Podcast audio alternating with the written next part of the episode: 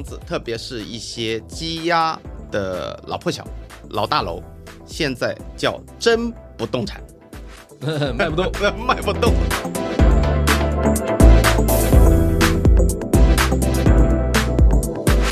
买新房就是要维权，嗯？啊，先上车再维权，已经成一个常态了，一定要做 PPT 的。哎，是的。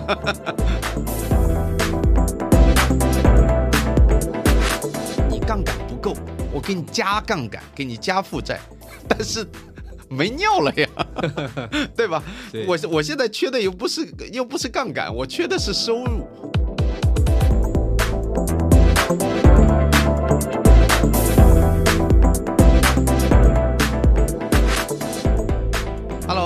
位截胡不截财的听友们，大家好，欢迎来到新的一期节目啊！这一期是一个临时加更的一期话题，因为为什么上海和北京京沪两个超一线城市出重磅新闻了？那大家应该都有所耳闻啊，就是关于我们的这个普宅的调整。那么既然是一个涉及到房地产的重大话题，我的老搭档又出现了，飞哥，飞哥跟大家打个招呼吧。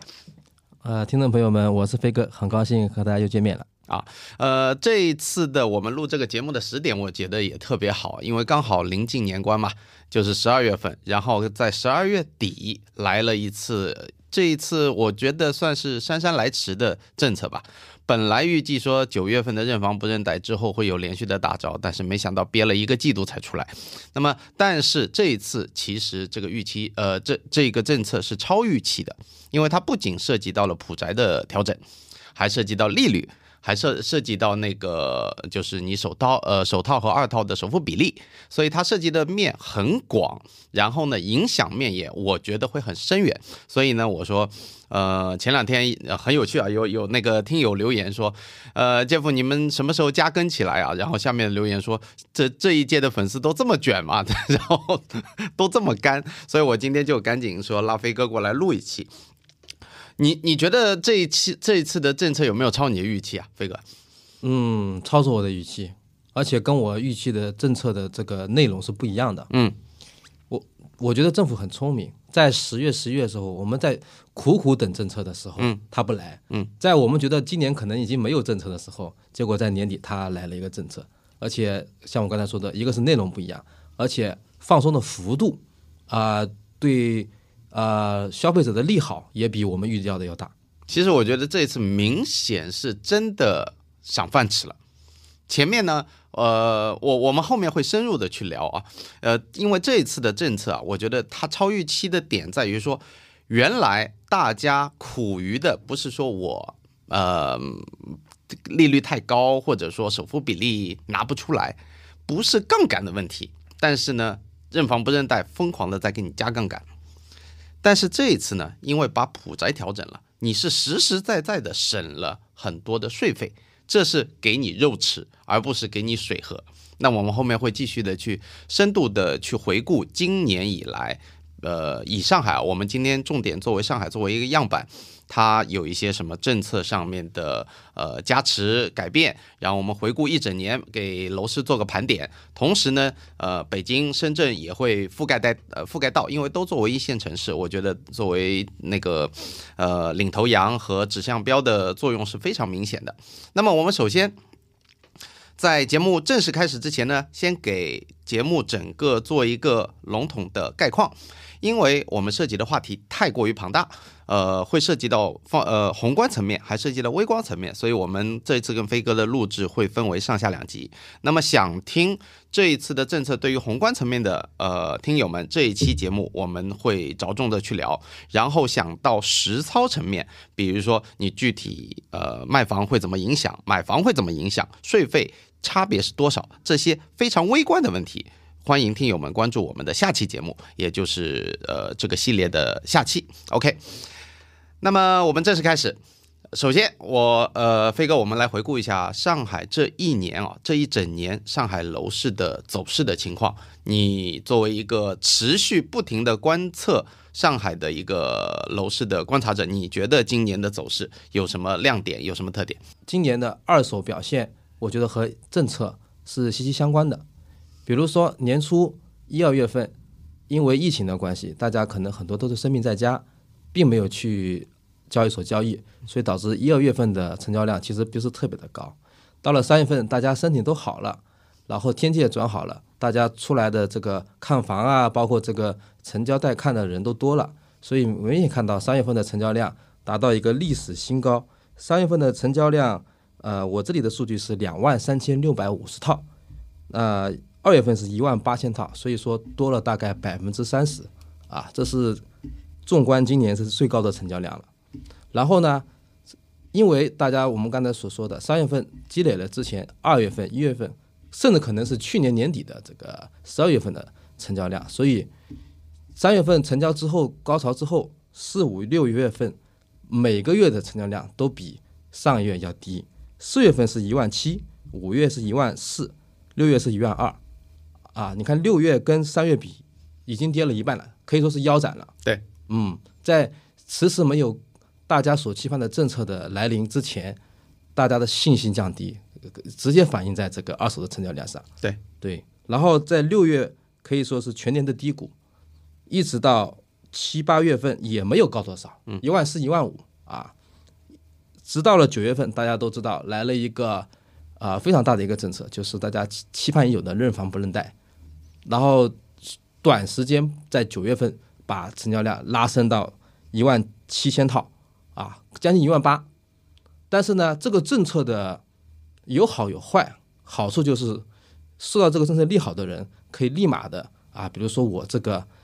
每个月还贷能力很高，但是我首付低，适合这种人，他成交的就很多。但是很多人就像大家说的，已经没有钱了，你还要让我贷每个月还这么多的这个款，其实对他来说并没有什么利好。所以马上你看，紧接着十月份和十一月份的成交量就并不是很高，对十月份一万四，十一月一万六，对啊，这就是大概二三年的十月份的整个一到十月份的成交的这个概况。对，呃，这里这里修呃，就是做一个补丁哦。其实九月份它的成交量大约在一万五千多套，一万五千一百六十套。它里面呃，我们刚刚飞哥讲的一万七千多套是包含商业的，我们讲纯住宅。然后呢，呃，其实刚刚飞哥把今年的整个上海的走势啊，呃，框了一下，我觉得可以分为几个阶段。第一个阶段就是上半年的，特别是一季度的小阳春，对吧？一到三月，因为一月、二月的成交量的那个一月份的成交量的积压，反映在了二月和三月。那么大家生完病了，中介也回来了，所以大家对呃疫情放开之后的预期变好，所以才有了那一波小阳春。但是很可惜，没法持续。那么到了五六月份之后呢，这是成交量的迅速下滑的第二阶段。第二阶段的特征是成交量下滑的很厉害，但是成交价相对维持，就是买房的人变少了。它因为呃量在价先，那你量下降了，价反应的会比较迟钝。所以到了六月份的时候，应该说是今年的成交量的低谷，最低谷。然后呢，到了第三个阶段，就是六月一直到九月，认房不认贷出来之前，第三阶段，这个时候就开始一个拉扯，一个磨市场的过程，磨底。然后这个时候呢，会出现一个成交价的呃快速下降的第一阶段。因为第二阶段的时候，当时成交价没有快速下跌，真正我们感受到市场非常冷的时候是下半年开始的。那么从第三季度的六月、呃六月、七月、八月、九月这一段时间，成成交的价格在迅速下跌，其几乎我们的体感都能感受到，就说。呃，一天一个价，然后房价可能在这一个阶段平均真正的成交至少跌了十到十五个点以上，是的，对吧？对，这里刚才 Jeff 兄说的很好，把我补充了一点，就是我们刚才说六月份是谷底一万两千套那是成交量。成交量，嗯嗯，那为什么没有政策的后面的七八月，包括十月、十月成交量为什么会增加一点呢？就是 Jeff 兄所说的，他的这个成交量上升是以降价牺牲那个价格而换来的这个销以，价换量。对的，嗯嗯那么，呃，到了九月份，直到认房不认贷出来之后，这一波也你可以定义它为小高潮，但这个高潮实在是太小了。成交量二手房涨了百分之十几，从一万三千多到一万五千多，之后迅速回落。这这一个政策可能说是今年最最 最打脸的政策了，它的热度就维持了两周，是的，就维持了两周。然后呢，从十月、十一月又变成这种软趴趴的状态，到十二月呢，也不见得说有明显的起色。所以呢，我觉得这一次的这个政策出台啊，呃，应该是为了去对抗更深度的调整，因为前面说过了，第三季度七八九月份已经经历经历了一波快速的下跌，不仅是上海。北京也是一样。那么到了第四季度，又呃出了这么大的认房不认贷之后，进入第二轮的快速下跌，就像沪深三百一样，或者说是上证一样，又经历快速下跌，跌破三千点，信心都跌没了。那房房子也是一样。那如果你再继续跌下去，北上，我们把它理解成中国的资产之锚没有问题。没问题，对吧？嗯，这两个毛如果真的跌穿信心、跌崩盘的话，那是会影响全局的。所以我觉得这一次出来的这个政策非常及时，而且必须要超预期。对，必须要超预期。为什么要超预期？因为九月份说白了，只是让你有资格的人、有钱的人可以买。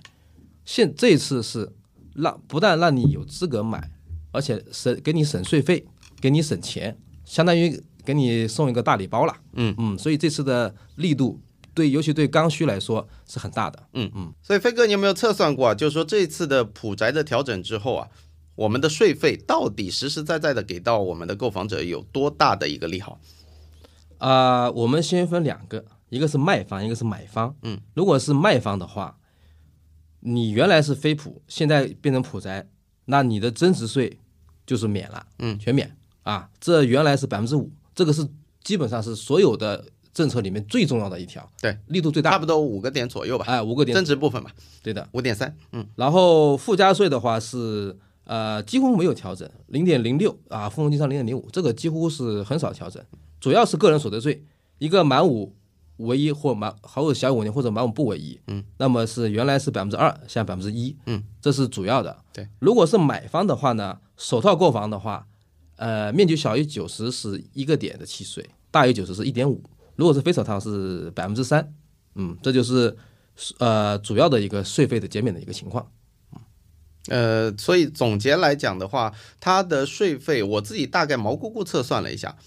你买一千万的房子，如果你满打满算从一个普宅和非普宅，对方如果是满五为一的话，你大约能省五到六点五个点。嗯，是，也就是说。一千万的房子，你能省出六十万左右的一个税费，这个力度是非常非常大，相当于你买房打九四折。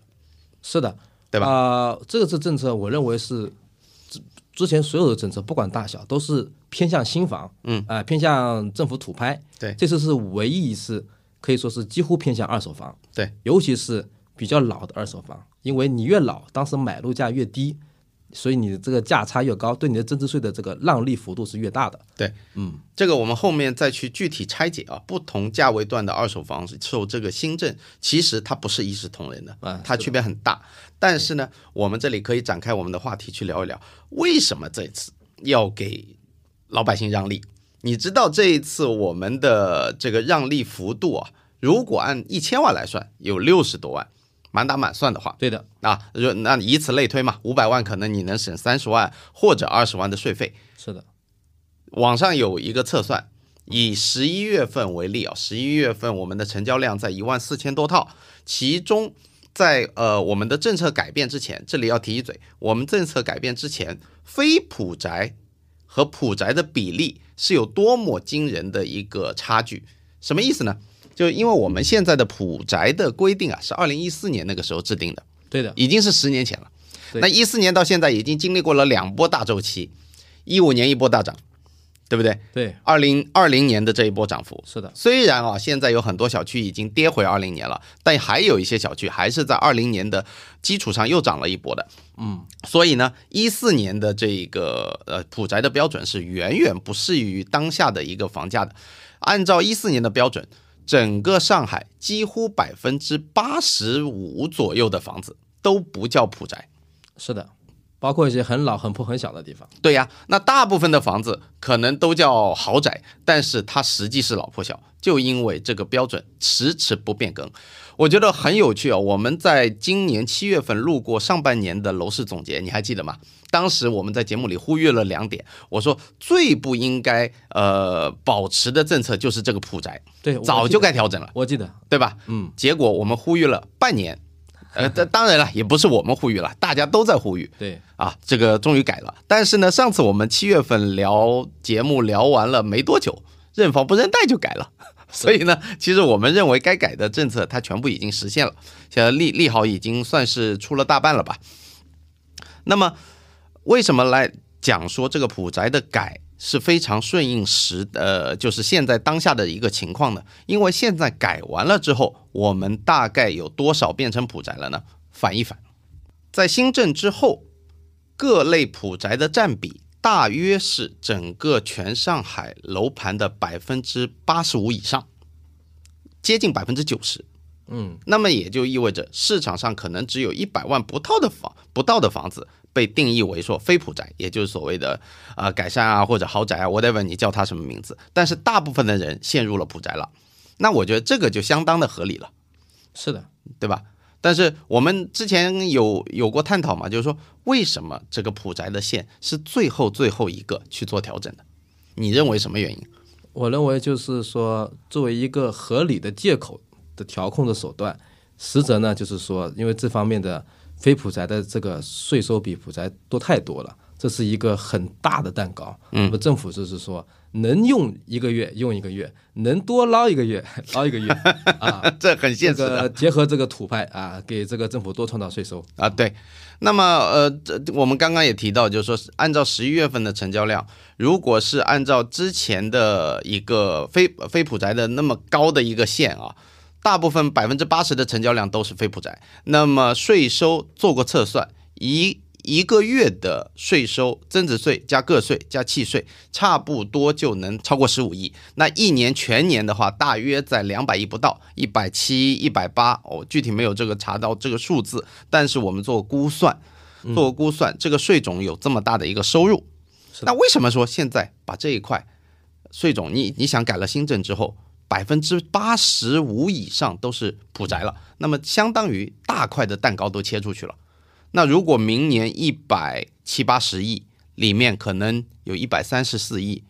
就收不上来了，没有了，没有了，嗯，该怎么办？这这这这个蛋糕需要填补啊。所以我我仔细去思考了这个问题，我认为啊，我这是我的揣测，我认为因为土拍不行，我我从哪里去判断出来呢？因为新房的成交量，你想现在的积分，我们是从什么时候开始聊每一批次的新房？大概是从第第七、第八批次吧，然后最近几批次我们不聊了，嗯，为什么？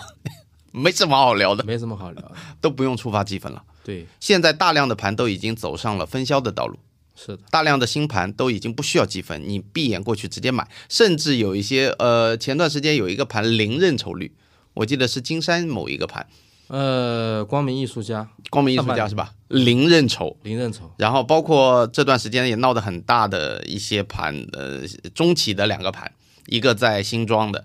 一个在呃三菱的，对这个我可以提一下，中企云雀森林在前滩南的那个认筹率大概今天出来是百分之二十六百分之二十六。啊，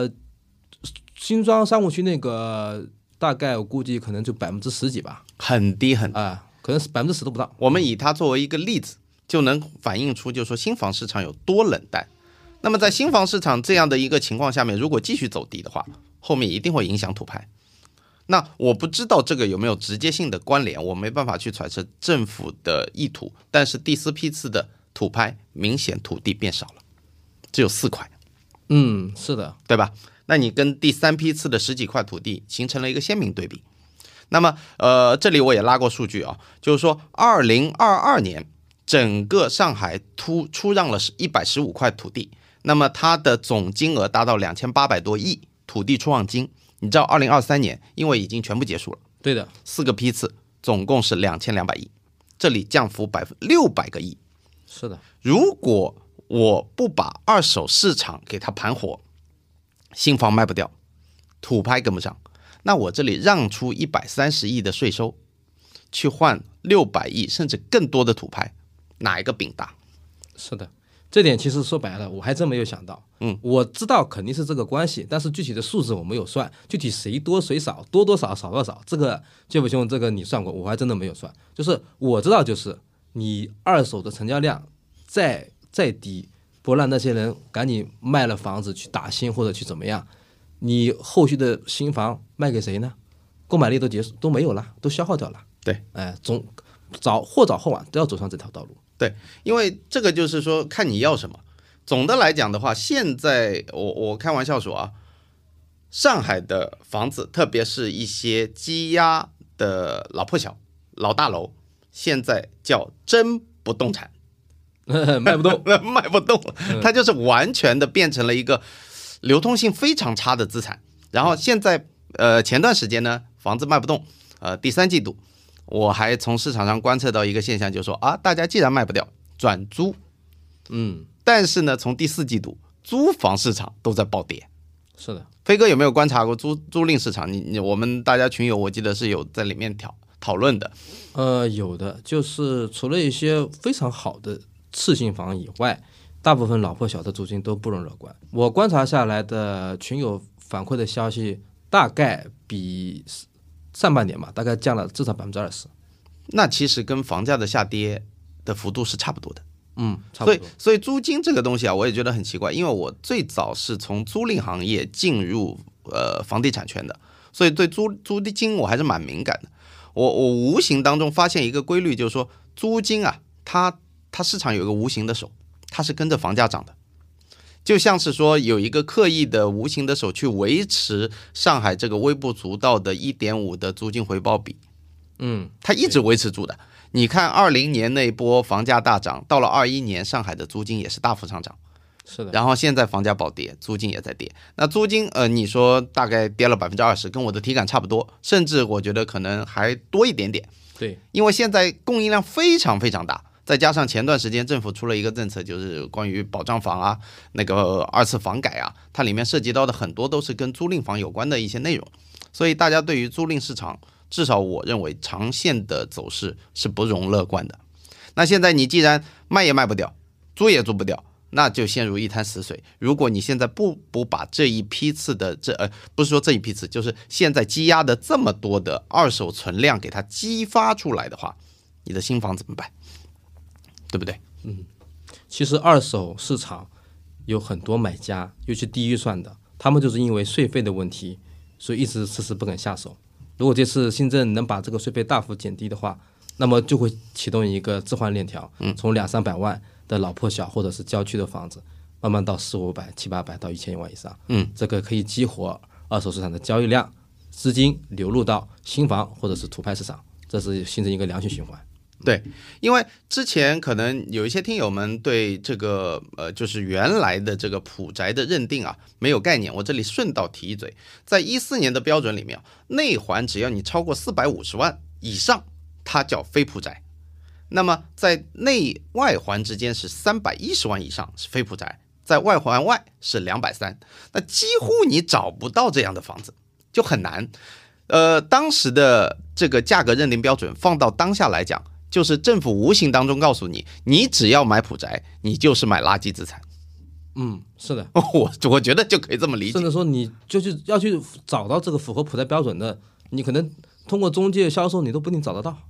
啊，呃就很难找到，尤其在内环。对，你说内环是四百五，就是超破的老破小，对，超破的，或者是那种使用权房八平米、十平米，就这种东西，嗯，你可能是四百五以内的，对，对吧？你普遍的一个老破小可能四十平，你只要地段好一点，可能单价也要上九万多了。对那么你你你可能就只有这种类型才能满足，但是这种房子又没有保值属性，所以基本上就说原来的这条线，谁去买普宅，谁就是这一轮楼市调整里面的受伤最重的一些人群。嗯，可以说普宅就等于垃圾住宅了。垃圾住宅在在旧旧的这个标准的这个指导下，啊，那那现在呢反过来了，现在呢因为只剩下百分之十左右的晚呃房子属于那个非普宅了，那基本上政府就给你定义了说，啊这部分房子你可能买来有一定的保值属性，但是我们呃后面会具体聊啊，因为要加很多前缀，因为你现在呃前段时间有个玩笑话呢，你你你你我在你群里看到的，就是什么金山一百四十五的是吧？算非普宅。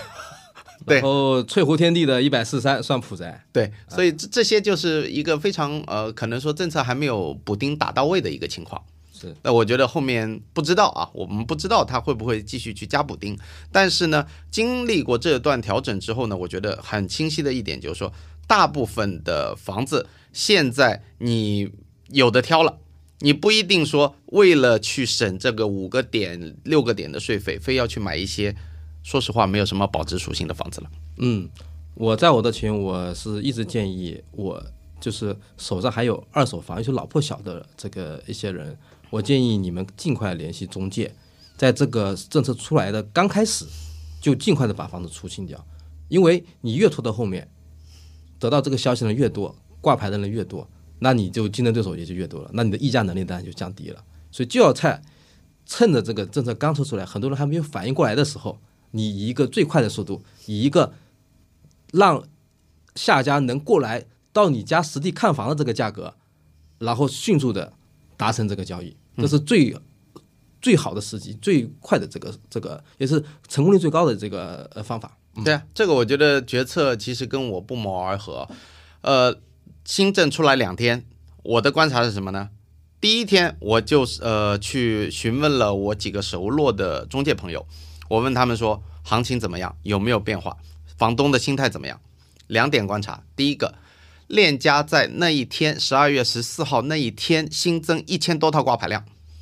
本来啊那个整个市场的挂牌量。呃，在最高峰的十六点九万左右，链家的后台数据已经下下调到大概十六万左右了，现在又回去了，现在又十六万一千左右。那么这个就代表说大家要抢跑，抓紧这个政策利好的时间抢跑，这是一。第二个观测是有一些啊，我这里可能说的有一些不呃不太中听，我觉得是自视过高，嗯，自视过高的业主在开始涨价了。对这个，我昨天在群里，包括前天，我是严重批评这个行为。嗯，我就举个例子，我说，假设这个房子税费减了三十万，然后你立马涨价二十万，那么下家就想，哦，感情这么大的利好政策，本来是给我下家减税费用的，结果你全好了。哎，对于，就是给你房东出的政策，不是给我下家买买家出的政策了。对，那谁干呢？对对，本身现在在买二手房的，大家所谓的都叫恩人。哎然后你把恩人打成这样子了，那谁买你的？我就说这这种类型的心态这么好的房东，活该你卖不掉。是的啊，你涨价要能卖得掉，你早就卖掉了，不用等现在了。对，嗯，所以呢，现在的呃，就是我们两个人的意见都非常统一。如果你是要准备置换的，你要卖房的人，现在其实是给你好非常好的一个逃命和出货的机会，对，而不是给你涨价的。是的，嗯，啊、然后刚好讲到这个价格，我就想提一句，啊、这个今年的二手房的价格，我们刚才提了这个销量、交易成交易量，那么价格可以说是每个月都在跌，尤其从六月份下半年开始，从六月份到现在，呃，我刚看到的数据是，呃，具体到你看十十一月份比上年比上个月十月份，我们根据官方统计局的数据来说，上海的这个价格是九十七点七和九十九点二，也就是说，如果一到十月是一百的话，那么十月份的价格就是九十七点七，呃，十一月是九十九点二，也就是说比均价还是要低，这还是啊、呃我们官方的数据，可能实际的一些，比如说链家的网签价或者是成交价，可能还要再低。嗯。对，所以很清晰的就是说，现在是给你赶紧出货，而且市场还在持持续的下行，持续的下行。我们现在不单单只看上海，我们看北京、看深圳、看全国。呃，你刚刚讲到统计局的数据，我我有观测统计局，因为它每个月都会发布七十大大中城市的房价的一个指数，对吧？呃，上个月上个月十一月份应该说是历史最差值。七十个大中城市，你猜一猜多少个城市在下跌？我估计应该没有不跌的吧？六十九个，哦，那几乎就是全跌了。六十九个。唯一一个现在不跌的城市，我也很惊讶，嗯成都成都，二手房，哦，啊，这个是呃目前的一个呃，就是说二手整个全国的范围，六十九个城市下跌，拉到以前大概是什么时候呢？早在一五年左右，呃，涨价去库存之前那一段时间，我记得有一两个月份达到六十七八个月同时下跌，嗯，很吓人，但是也没有到过六十九。对，啊，但是呢，统计局的这个数字呢，有一个问题，就是说它的跌百分之零点几啊，这个是一个非常大的大数概念，真的应用到我们个体的呃，就是这个体感以及我们身边的这些楼盘，绝对不止这么一点点，是的，对吧？你最你最近有观测到一些什么成交数据的非常让你惊讶的一个惊讶数字吗？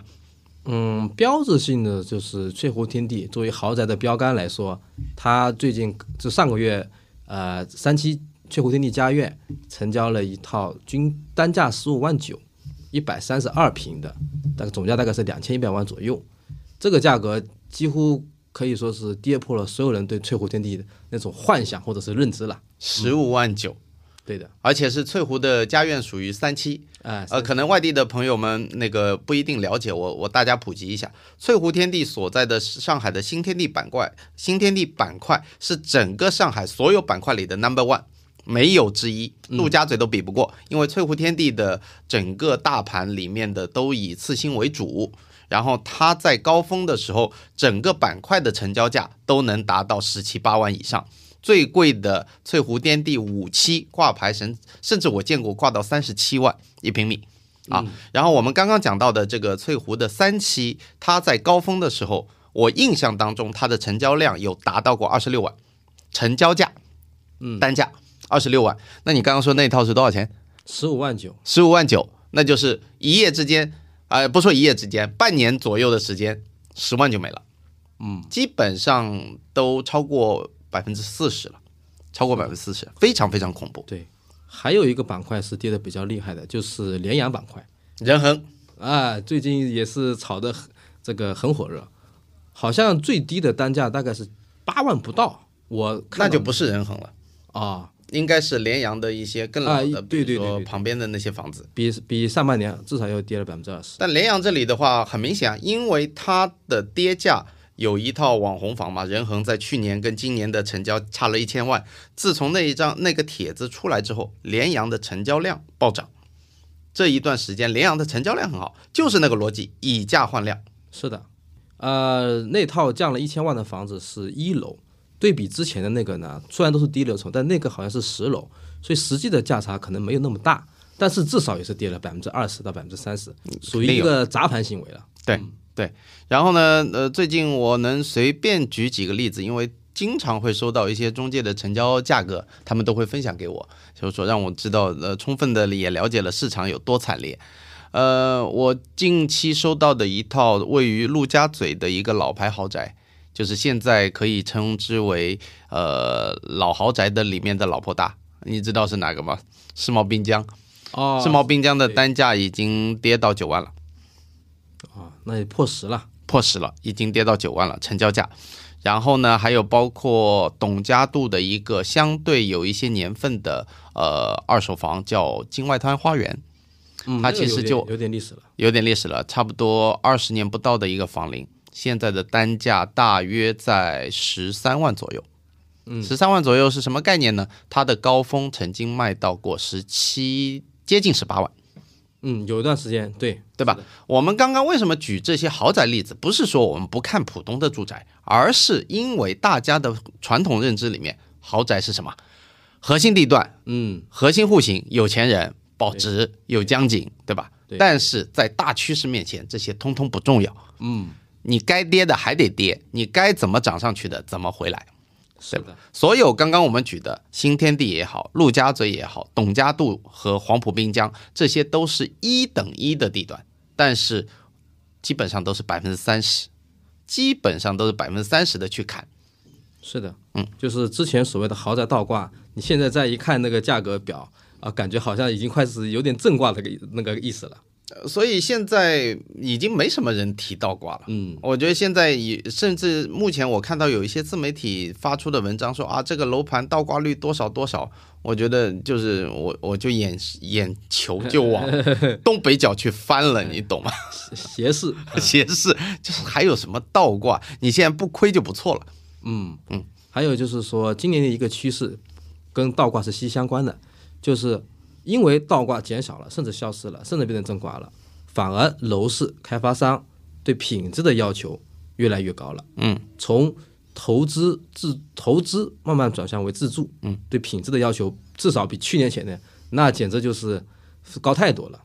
最早就是从这个普陀的陶普，大概是今年的可能是上半年四五月份吧。最早他们经贸和宝华拿了陶普的地之后，首次在上海提出了啊、呃装标的要求，嗯。嗯，四千块钱一平，嗯，然后呢，普陀要求还特别细，除了装标的价格以外，还包括外立面的材质，嗯。啊，整个的不能使用涂料遮湿漆啊，必须使用铝板、呃钢挂石材或者玻玻璃幕墙等高档的材质，已经到这么细的一个地步。嗯嗯，包括会所必须在建好之后交房之后半年内投入使用。啊，这就是一个新的趋势。但是呢，就是说，嗯，这个其实早就该改了。现在呢，开开玩笑说，新房啊，它如果这个开发商不让你维权啊，这个就不是一个合格开发商。对，十个里面有九个在维权。对，真的，我觉得这种现象早就该制止了。那么接接下来呢，现在既然说让利也给老百姓了，二手房如果能火起来，我觉得明年重点就是怎么整治新房上面的乱象。嗯，你特别是现在是不是该收一收？不要再说你房子造个三分之一就让预售证就去取了，就早点去让开发商回笼资金了，老百姓怎么办？对不对？对原来的封顶在呃在预付款，这不是挺好的吗？我觉得。如当然了，这这样子的话，绝对不利于土拍。我也觉得这个政策不会落地，但是我这是老百姓的心声，因为现在的期房实在风险太大了。嗯，这个今年已经有政策放风出来说，可能慢慢会有转向这个现房销售。现房销售应该是在二三四五线城市为主，对，一线线还是暂时看不到，还是看不到，对吧？因为二三四五线城市已经彻底沦为就是这个不嗯不能叫市场了。嗯就就是什么打折促销，我甚至现在已经看到有些城市允许开发商降价卖了，对的，对吧？看到了，呃，已经打到八七折，八七折的基础上再有打一个九折还是九五折，嗯，啊，就是就是已经就是一个滞销商品了。必你必须要自救嘛，你再卖不出去，你资金链呃资金链就断了，所以这个开发商没有办法。那你作为政府的话，你这种行政说啊、嗯不不允许你降价，其实是没道理的。是的，嗯。然后关于维权，最近也是一个热门话题。最近包括一些，我们就直接说说开发商的名字了，嗯，包括你像中企，嗯，啊，这个它这两个盘，包括之前的光华雅金，包括这次在那个新庄的，还有中企的那个原来最早的那个杨浦的江湾的那个盘，嗯，都在维权，而且不只是中企，呃，几大华、华发、嗯，建发啊、可能甚至会不会包括刚刚卖掉的那个绿城那几个盘，是不是也有一些降标减配的情况？好像现在就是大家在群里说，买新房就是要维权，嗯啊，先上车再维权，已经成一个常态了。一定要做 PPT 的，哎，是的，对，已经各种这个 PPT、SOP 都开始做起来了。嗯，先做哪一步？先找谁？先打？先给谁打电话？啊，已经是一个常态了。我希望这个这个常态在二零二四年不要再再出现了。但是但是有有一种说法是这样子的，就是说维权一旦成为一种习惯，就是不为白不为。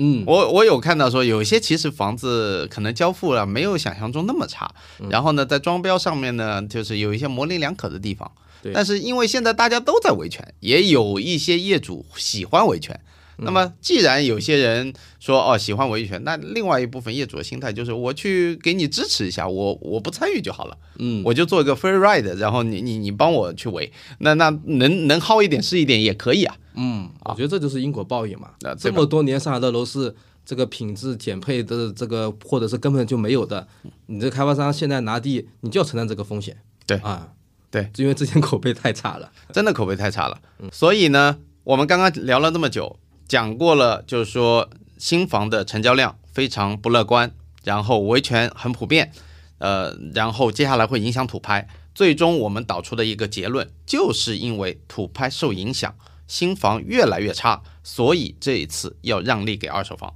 调动你的积极性。那么，希望是把一部分购买力释放出来，再进入到新房市场。同时，我们呢也呼吁能看到，就说新房如果对监管上面的要求更加严格的话，你这部分的购买力薅到那边去，不要让这部分人失望，不然又是割一轮韭菜。这一波韭菜要是再割完，什么时候长出来我就无法预料了。是的，老百姓以后就对买房这个事情开始抵触了。就狼来了，来了太多次了，对对对对，对吧？你你你你你前面呢认房不认贷，你说啊，大家现在，嗯、政策制定者一直认为说啊，给你你你杠杆不够，我给你加杠杆，给你加负债，但是没尿了呀，对吧？对我我现在缺的又不是又不是杠杆，我缺的是收入，对吧对？哎，后来反映说，哎，这这个可能没什么用。那现在说，哎，那既然你没尿了，那我给你一点，把你税费降一降。但是你千万不要再用新房再去收割一轮，对对对，对吧这？次是年底的这个政策终于放点水了。嗯，之前一年就是在没有水的池子里面调整游泳的姿势。嗯对，嗯那么呃，在这样的情况下面，给呃从大局的角度来讲，我们来讨论一下，作为购房者现在应该怎么做。其实我们刚刚一个影子了，千万不要乐观的估计这一轮能带来涨价，嗯，是的，对吧？对的。呃，卖家来说，我觉得就是赶紧出货，不要不要涨价，甚至你稍微降一点价格，以争取更快的出货，然后获得一个房票打新的资格，然后你积分也高了，或者说你就会哪怕再去买二手也是可以的你甚至持币也没问题。啊，也持币或者你做其他的投资或者是管理也可以。嗯嗯，对于买家来说，我我就我就是二手买家了啊。嗯，新房因为跟这个没什么关系。二手买家，你现在还是你占优，因为任何小区从五千万到五百万都是卖的多，买的少，所以你这是税费减免对你是大利好。嗯，在此基础上，你看好的好的品质、好的地段的房子，那我建议你不要砍的太多，不要拿一个大刀上去就砍个百分之二十三十，差小刀一下差不多也是成交。万一这个房子被别人抢走呢？因为好地段的好小区还是还是还是稀缺的。嗯，如果你是去买这种数量众多的老破小，那我觉得你就是稍微刀开的大一点也可以。嗯，啊、基本上你如果就说今年的这个二手价格不是底，也接近底了。所以说你稍微砍一个刀，然后对尤其年轻人预算有限，上个车，对你置业也我觉得也是不错的选择。嗯，那么呃，刚刚讲到就是说我们的砍价幅度，也给大家分享一下。砍价幅度呢，其实现在的溢价啊，也就是溢价率，从房东的挂牌价到成交，市场平均值大约在七点四左右，七点四到七点九之间。我前段时间的观测，但是这个谁也没有一个准确数据。嗯你就是一千万的房子，你大概砍个七十万下来，嗯当然了，我见过一千万的房子砍掉一百五也有，嗯这个绝呃绝对是个，就说每个个案都不一样，取决于你这个是什么样的小区，对吧？但是呢，还有一个重要的点就是说，你现在在大部分变成普宅的情况下，相当于你的税费最起码少了四呃四到六个点这一个范围。我们讲的是可以减免增值税的这种情况下面，那么在九四九四折的基础上，假设你的卖家没有心态爆棚去涨价，还是原来的一个溢价的情况，再给你抢呃砍个七个点，那你相当于打八几折。对的。那不这个时候八几折已经跌破二零年的价了。哎，对，刚刚讲到这里，我又想了一个事情，我觉得现在是什么？现在是入手豪宅，就是像比如说内环呃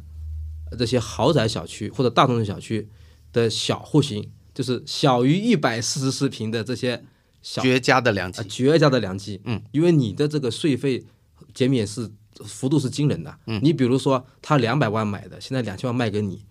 一百四四四十三以下的，嗯，那个税费可能甚至是将近一百万，嗯，都有可能。嗯，这绝对是入手二手豪宅小面积户型的一个绝佳时机。但是因为豪宅的小户型的业主，大部分大家都不傻，嗯，他们也知道，嗯所以可能这一类受追捧的房子，我觉得，呃，买家呢，你也别指望着说这一部分的税费的肉全给你吃到，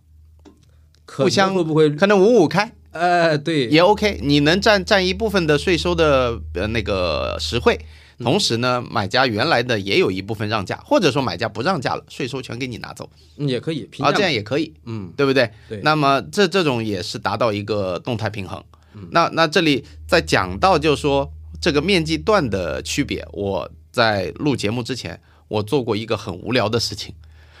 我去把贝壳所有的面积段做了一个面积不同的统计。我不知道有没有人统计过这种数据啊？上海啊，你知道上海八百多万套房子，按照贝壳的这个大数啊，基本上我觉得可以做到比例是没有问题的。嗯。两百平米以上的，嗯。我统计出来大约占二点九，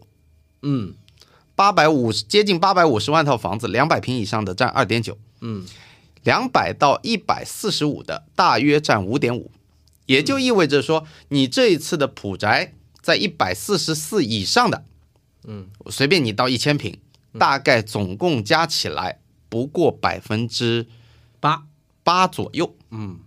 就是八点四左右。嗯。那跟我刚刚前面我们讲过的，就是说，哎，呃，这个普宅更新了之后，市场上接近百分之九十的房子变成了普宅，那其实是匹配的，嗯。对吧？一一边是两呃一百四十四以上的是八点八点四嘛，一边是差不多百分之十，嗯，所以我觉得这种房子。呃，影响面还是有限了，就是说，呃，对于对于这种高总价、高面积的人群，毕竟是少数，所以这次的这个政策的普适性啊、普惠性啊是非常明显。嗯，是的，嗯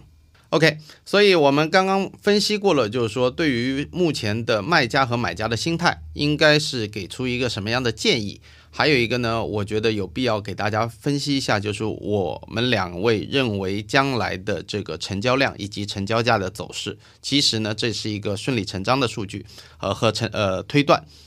逻辑链条是这样子的。我们可以参照隔壁发生过的事情，深圳。因为深圳十一月二十二还是二十三出了这个所谓的取消豪宅线，嗯取消了之后，它热了两周，现在不温不火。嗯我们不知道上海、北京作为超一线城市，因为在我心目当中，这两个城市的地位比深圳、广州要高，嗯，很明显，嗯成交量也一直比他们高。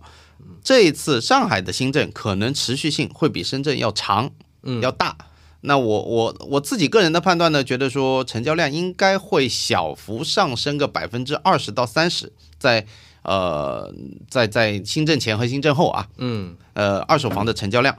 但是呢，你说成交价格，我觉得起不来，因为挂牌量在疯狂的上涨。你你你你的供应量，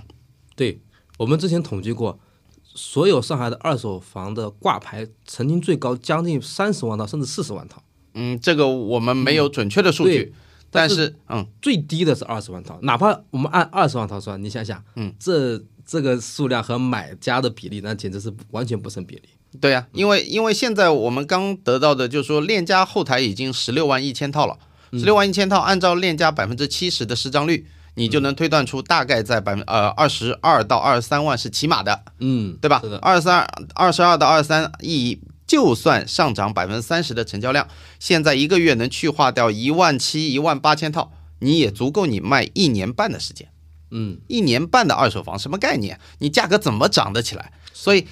这一次的政策，呃，悲观一点，一个月，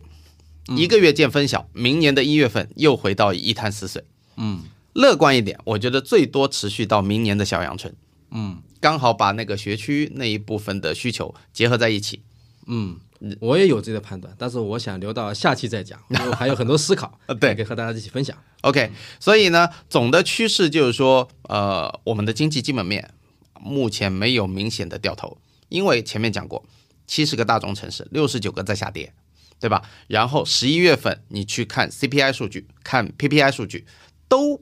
是负值，都是负值，也就意味着我们现在明显的在一个通缩的一个状态里面。那么，